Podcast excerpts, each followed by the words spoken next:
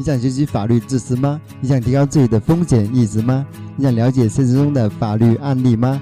欢迎收听法律 FM，足不出户就可以获取法律信息。大家好，我是叶建红律师，我将在这里和你一起走进法律的世界，共同学习我们身边的法律。法律 FM，您身边的私人法律顾问，欢迎大家收听。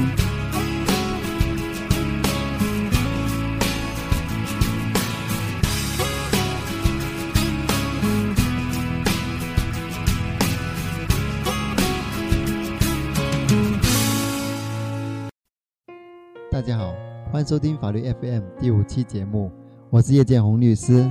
今天我们来聊聊我们的生命健康权，特别是这样一类人群，比如说小偷、人贩子，他们有生命健康权吗？如果有，他们的生命健康权受法律保护吗？带着这些疑问，我们先来看一看一个真实的案例。中国法院网最近报道这样一个案例：孙子被拐走。爷爷追到人贩子后，怒将其打死。近日，广西壮族自治区龙陵各族自治县人民法院判决该起生命权、健康权、身体权纠纷由被告王某给付原告李某母亲赔偿费人民币五万八千七百五十七点五元。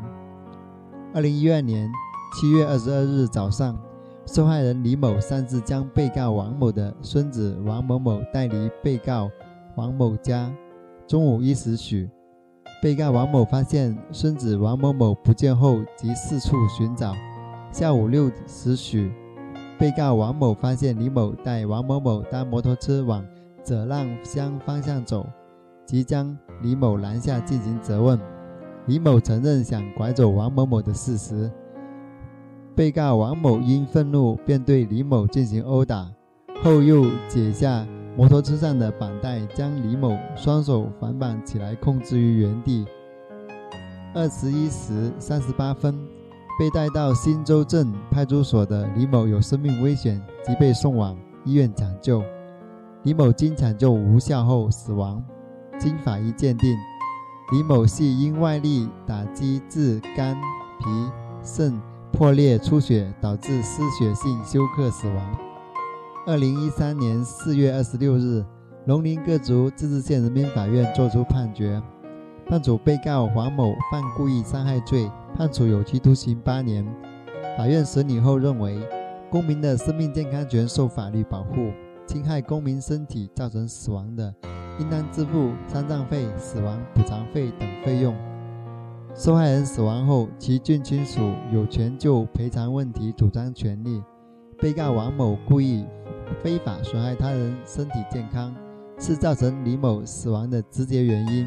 被告在承担刑事责任的同时，还应当承担民事赔偿责任。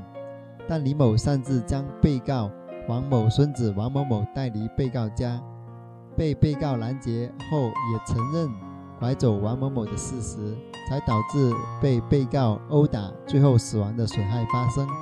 其损害的发生系李某拐走被告。王某孙子王某某引起的，李某对损害的发生存在过错，法院确定被告王某对李某死亡的损害承担百分之六十的责任，李某自行承担百分之四十的责任，遂作出上述判决，即由被告王某给付原告李某母亲赔偿费人民币五万八千七百五十七点五元。是一个非常典型的侵害犯罪嫌疑人生命健康权的案例。类似的案例还有：小偷被抓后被活活打死。我们在百度上输入“小偷被打死”，搜索的结果是大概有四百五十九万条相关的信息，当中不乏有小偷被当街活活打死，以及被群众活活打死在现场的案例。这就说明很多人的法律意识是薄弱的。以为小偷或者是人贩子就可以随意殴打。接下来，我们来了解一下这个案例背后的法律问题。首先，我们来了解一下什么是生命权、健康权和身体权。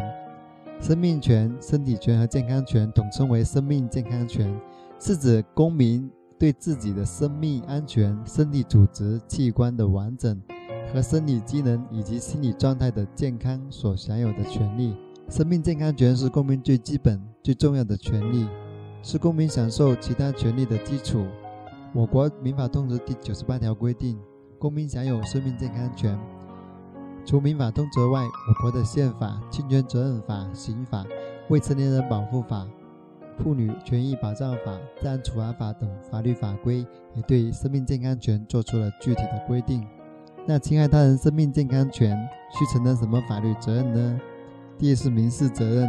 我国侵权责任法第十六条规定，侵害他人人身造成损害的，应当赔偿医疗费、护理费、交通费等为治疗和康复支出的合理费用，以及因误工减少的收入造成残疾的，还应当赔偿残疾生活辅助具费和残疾赔偿金；造成死亡的，还应当赔偿丧葬费和死亡赔偿金。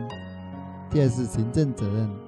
我国的治安处罚法第三章第三节对侵害他人人身权利做了做了专门的规定，如非法搜查他人身体、殴打他人或者故意损害他人身体等情节较轻的，应依法进行行政拘留、警告或者罚款等相应行政处罚。第三是刑事责任。侵犯工人人身权利、情节严重的，应当承担刑事责任；如故意杀人、故意伤害等严重暴力行为的，应当判处有期徒刑、无期徒刑或者是死刑。以上三种责任是相互独立的，即当一行为应当承担这三种责任时，应当分别承担。我国侵权责任法第四条规定，侵权人因同一行为应当承担行政责任或者刑事责任的，不影响依法承担侵权责任。因同一行为应当承担侵权责任和行政责任、刑事责任。侵权人的财产不足以支付的，先承担侵权责任。一般情况下，由侵权人承担损害赔偿责任。但是，被侵权人对损害的发生也有过错的，可以减轻侵权人的责任。如本案中，王某承担了刑事责任，还得承担李某的民事赔偿责任。但是，李某拐卖王某的孙子存在过错，因此法院判决李某应承担百分之四十的责任。犯罪嫌疑人因涉嫌刑事犯罪，这个时候他有生命健康权吗？我们来了解一下什么是犯罪嫌疑人。犯嫌人又称嫌疑犯，是指对因涉嫌犯罪而受到刑事追诉的人，在检察机关正式向法院对其提起公诉以前的称谓，包括正在实施犯罪的人。被抓捕或被关押的人，根据无罪推定的原则，除非经法院审判证明有罪，否则犯罪嫌疑人是无罪的。即只有法院才有定罪权，在法院定罪前，犯罪嫌疑人是有生命健康权的。那么，犯罪嫌疑人的生命健康权什么时候被剥夺呢？剥夺犯罪嫌疑人的生命健康权是要经过法定的程序才可以，即通过人民检察院提起公诉，人民法院进行审判。当犯罪嫌疑人被判处死刑立即执行后，犯罪嫌疑人的生命健康权即被剥夺。除此之外，任何单位和个人均没有权剥夺犯罪嫌疑人的生命健康权。那么，发生不法侵害时，他人可以剥夺犯罪嫌疑人的生命健康权吗？不可以。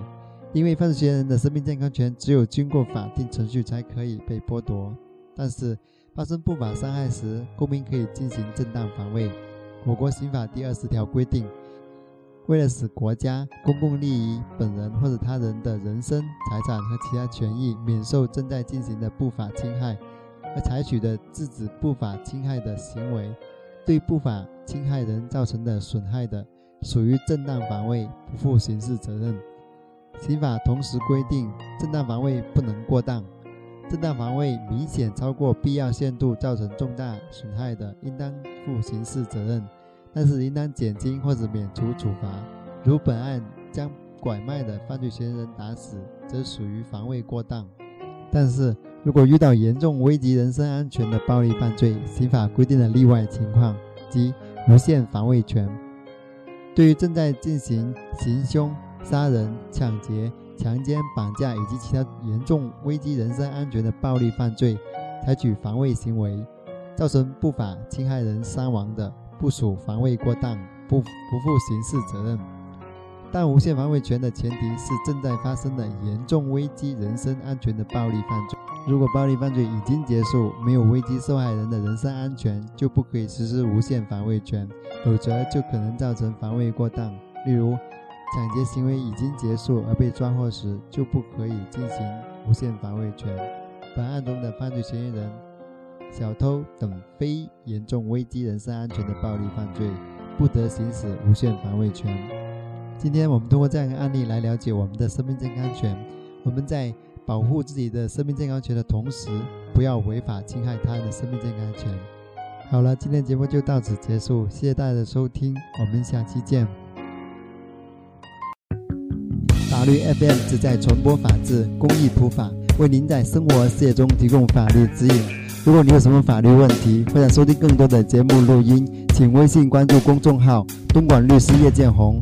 或登录安卓市场、百度及新浪手机应用下载并安装叶建红律师客户端，就可以获取更多的法律资讯，还可以和叶律师交流互动。欢迎大家参与。